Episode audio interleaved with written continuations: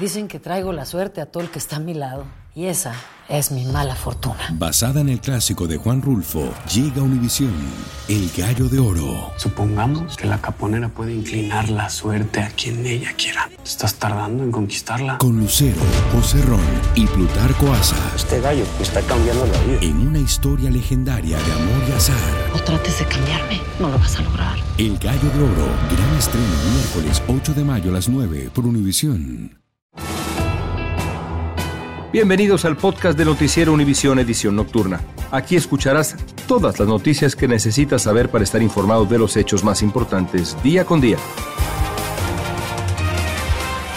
Jueves 28 de septiembre. Estas son las noticias. Entre profundo dolor y clamor de justicia despiden a dos de los seis jóvenes asesinados tras ser secuestrados en Zacatecas. Me indigna que haya tanta, tanta maldad entre la gente, tanto mal corazón, tanto demonio. Captado en cámara, no eran trabajadores de limpieza, sino coyotes que sacaban en basureros a inmigrantes de un aeropuerto. Versiones baratas de fármacos para adelgazar compradas por internet pueden costarle caro la salud. Contamos todo lo que debes saber. Y hay buenas noticias para el bolsillo de quienes trabajan en restaurantes de comida rápida en California. Comienza la edición nocturna. Este es Noticiero Univisión Edición Nocturna con León Krause y Maite Interiano. Amigos, muy buenas noches. Les saluda León Krause. Me acompaña de nuevo Paulina Sodi en ausencia de Maite Interiano. Un placer de nueva cuenta, León. Igualmente. Vamos con la información, señores, porque hoy tuvieron lugar los funerales de dos de los seis jóvenes que aparecieron asesinados en Zacatecas, México, tras ser secuestrados en circunstancias extrañas. Así es, por decirlo menos. Gaby Tlaseca nos tiene las imágenes de este último adiós y la información más reciente de la investigación. Zacatecas está en duelo, la comunidad llora lágrimas de sangre, de impotencia. Ser joven es un peligro en la entidad. Hoy iniciaron los funerales de seis de los siete jóvenes secuestrados este fin de semana en la comunidad de Malpaso, Villanueva. Los cuerpos de Héctor Alejandro, José Alberto, Óscar Ernesto, Diego, Jesús Manuel y Gumaro fueron entregados a sus familiares durante la madrugada de este jueves, tras localizarlos en un sobrevuelo y posteriormente realizarle los análisis genéticos que comprobaron su identidad. Era un muchacho sencillo, yo lo conocí desde chiquito, es mi vecino de al lado. Era, estudiaba, pues yo lo conocí tranquilo. Sergio Giovanni, el único sobreviviente de este secuestro, se encuentra recibiendo atención médica por la fractura en el cráneo y nariz, múltiples contusiones y cortadas en los brazos. La violencia que golpea el territorio mexicano ha sido reconocida por el presidente Andrés Manuel López Obrador esta mañana, quien señaló que seguirán trabajando para garantizar la paz y la tranquilidad. Decirle a la población de Zacatecas, de Nuevo León, que estamos trabajando David Monreal, gobernador de Zacatecas, expresó sus condolencias y señaló que la situación es producto del abandono de la entidad. Lamentablemente es un suceso más que no es ajeno al país, ¿eh?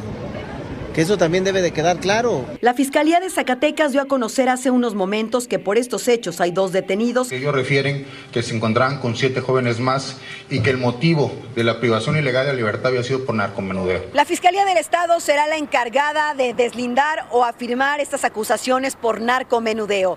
Esta información fue proporcionada por los dos hombres detenidos, quienes también habrían brindado información a las autoridades para dar con el paradero de los siete jóvenes secuestrados. En la Ciudad de México, Gaby Tlaseca, Univisión. Y también en México, al menos cuatro migrantes perdieron la vida en un accidente vial, 16 resultaron heridos. Primeros reportes indican que los migrantes viajaban a bordo de un camión de carga y el conductor perdió el control, volcándose sobre el pavimento. Las autoridades han comenzado una investigación para determinar qué ocurrió realmente ahí. Hablemos ahora de la violencia que continúa en México, ya que una vez más, lamentablemente, se está reportando una serie de bloqueos, vehículos incendiados y la presencia de hombres fuertemente armados en una importante carretera en el estado de Nuevo León. Nuestro compañero Alejandro Madrigal nos muestra a continuación el nuevo caos que se le está atribuyendo al cártel del noreste. En las más de 2.500 millas que separan los estados de Chiapas y Nuevo León, la historia es la misma. Grupos delictivos se apoderan de poblados y carreteras en completa impunidad. En Nuevo León ya son tres días bajo fuego. El cártel del noreste bloqueó los accesos a los municipios de Gualagüises, Linares y Montemorelos, colindantes con Tamaulipas, que desde 2010 estaban libres de narcos. Luchar por construir una paz duradera.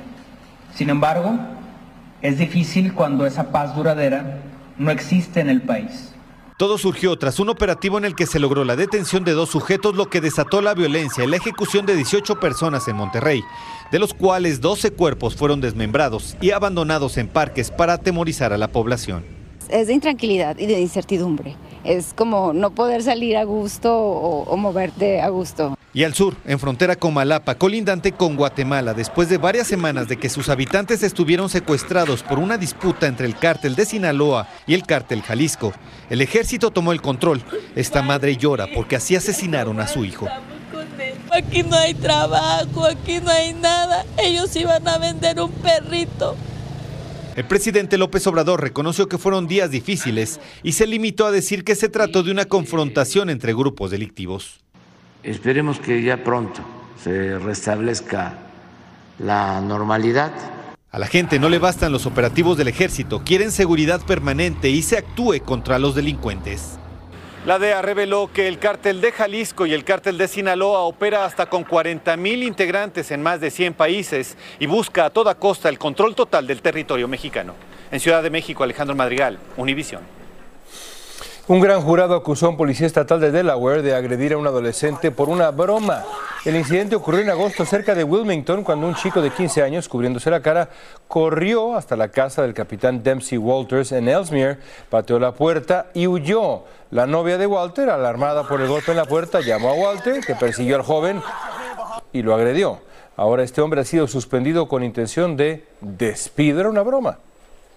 Miren, ya fue extraditado de México a Estados Unidos el esposo de la dueña de la guardería en la que murió un niño y otros menores fueron intoxicados con fentanilo. Se trata de Félix Herrera, quien fue arrestado en México y fue traído a Nueva York para enfrentar varios cargos relacionados a la fabricación de drogas en el mismo edificio donde estaba ubicada esta guardería. Fabiola Galindo nos tiene todos los detalles abatido y esposado. Así lucía Félix Herrera al ser capturado por la policía en México, pero hoy ya se encuentra extraditado en California. Enfrenta cargos federales por conspiración, distribución de narcóticos, resultando en la muerte. Herrera estuvo prófugo por 11 días tras escapar de la guardería en el Bronx cargando varias bolsas, mientras cuatro niños mostraban síntomas de exposición a la letal droga. Por otro lado, hoy la DEA incautó 40 libras de fentanilo valorizadas en 1.500.000 dólares, encontradas en un apartamento a seis cuadras de la guardería. Los agentes federales dicen que el responsable transportó la letal droga en el metro de Nueva York y luego fue arrestado afuera del apartamento en donde se realizó el hallazgo, de lo que describen como un laboratorio con suficiente fentanilo para producir cerca de 10.000 dosis. Los casos no están vinculados, pero son una señal de la cantidad de fentanilo que corre por las calles de la Gran Manzana. Las reacciones en este vecindario son mixtas. Hay quienes nunca se imaginaron que esta guardería funcionaba como una fachada para la distribución de fentanilo. Otros sospechaban de la propietaria. Todo el mundo la veía, que ellas se sentían ahí, tiraban party, barbecue. Yo, si yo tuviera un hijo, yo no se lo pongo en la mano, porque cómo es que una madre, teniendo un daycare, va a salir darse humo y está de par y para levantarse a las 7 a atender a un niño. Hernández será extraditado desde California hacia Nueva York, en donde enfrenta cargos federales y estatales. En Nueva York, Fabiola Galindo, Univisión. Y una mujer de North Hollywood en Los Ángeles dio toda una batalla, pero al final no logró evitar que varios hombres le robaran a su perro cuando ella estaba en una tienda 7-Eleven. Los dos hombres atacaron a la mujer hasta quitarle la correa con que sostenía a su perro un pitbull de 11 años llamado Drake. Sí, qué terrible. Vamos a dar una buena noticia, un giro en la información, señores. Hay buenas noticias para los trabajadores de restaurantes de comida rápida de California. El gobernador Gavin Newsom firmó una ley que garantiza un aumento salarial de 20 dólares por hora. Y desde Los Ángeles, California, Juan Carlos González nos tiene más detalles sobre esta medida que va a beneficiar, escuchen, a medio millón de personas.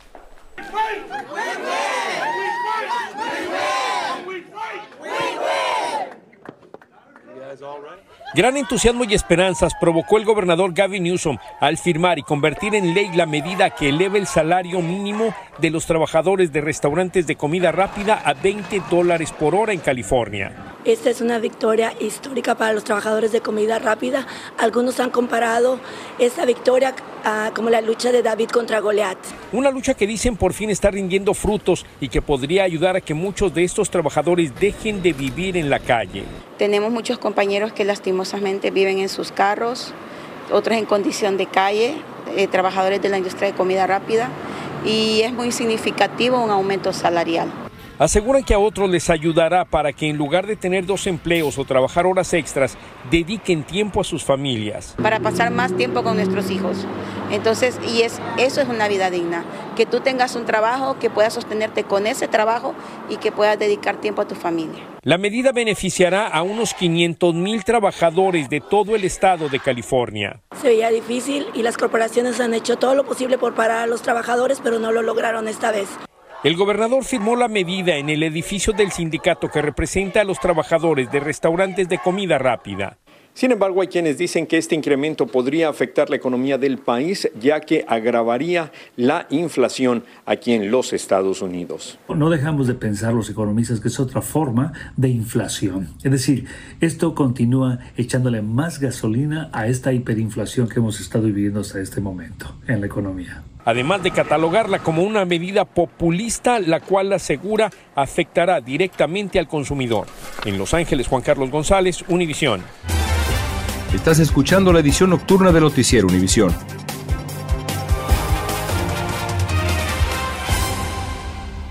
Dicen que traigo la suerte a todo el que está a mi lado. Y esa es mi mala fortuna. Basada en el clásico de Juan Rulfo, llega Univisión, El Gallo de Oro. Supongamos que la caponera puede inclinar la suerte a quien ella quiera. ¿Estás tardando en conquistarla? Con Lucero, José Ron y Plutarco Asa. Este gallo está cambiando la vida. En una historia legendaria de amor y azar. No trates de cambiarme, no lo vas a lograr. El Gallo de Oro, gran estreno miércoles 8 de mayo a las 9 por Univisión. Continuamos con el podcast de la edición nocturna de Noticiero Univisión. Hoy tuvo lugar una audiencia en un comité judicial del Congreso para valorar el principio de una investigación y determinar si el presidente Joe Biden debe enfrentar juicio político, esto por presuntos vínculos con los negocios de su hijo Hunter. Los expertos que testificaron en la audiencia afirmaron que hasta el momento no hay evidencia que amerite acusar a Biden, por lo que la investigación va a continuar. Mientras tanto, el senador por Nueva Jersey, Bob Menéndez, reiteró hoy su postura de no renunciar a su escaño por las acusaciones por presunta corrupción. Menéndez salió de una reunión a puerta cerrada y dijo a la prensa que, a pesar de los múltiples llamados a que renuncie, él piensa seguir representando a Nueva Jersey en el Senado. He hablado bastante, he dicho más que... Pero no va a renunciar, senador. No. Menéndez insiste en que es inocente de los cargos, se separó temporalmente de su cargo como presidente de la Comisión de Relaciones Exteriores del Senado. En más información, las autoridades colombianas, con el apoyo de la Interpol, desmantelaron una red internacional de tráfico humano que se dedicaba a transportar migrantes hasta la frontera con Panamá. Incluso estos delincuentes metían a las personas en contenedores de basura de un aeropuerto. Yesid Vaquero nos muestra cómo es que operaban en botes de basura. Tal y como lo muestran las cámaras de seguridad del aeropuerto El Dorado de Bogotá, este hombre, que fungía como trabajador del aseo, escondía migrantes ilegales. Esta red criminal lograba extraer a los extranjeros inadmitidos y los llevaban a partes públicas utilizando el servicio de aseo del aeropuerto. Los llevaba en el bote por todo el aeropuerto y justo en el sitio donde no había cámaras, los sacaba para que luego salieran caminando tranquilamente por la terminal aérea. Estas personas después les ofrecían el transporte hacia el departamento de Antioquia y posteriormente a Necoclí en Urabá con el fin de llevarlos hacia la frontera con Panamá. Gracias a una operación de inteligencia transnacional que duró más de un año, lograron descifrar su modus operandi establecieron que cobraba millonarias sumas de dinero y comprobaron que hacía parte de una organización internacional. Las sumas comprendían el pago de transporte, hospedaje y alimentación, además del trámite de visas y documentos de identificación falsos para evadir los controles dispuestos por las autoridades. ¿Media vuelta? ¿Media vuelta? Al allanar la vivienda del hombre y de otros de sus cómplices, encontraron también miles de dólares, euros y pesos colombianos y pasaportes de distintas personas de diferentes nacionalidades. Como resultado de la operación fueron detenidas 12 personas, 10 en Colombia, entre ellas 8 cubanos y 2 en Estados Unidos, en las ciudades de Atlanta y Dallas. En Bogotá, Colombia, Yesid Vaquero, Univisión.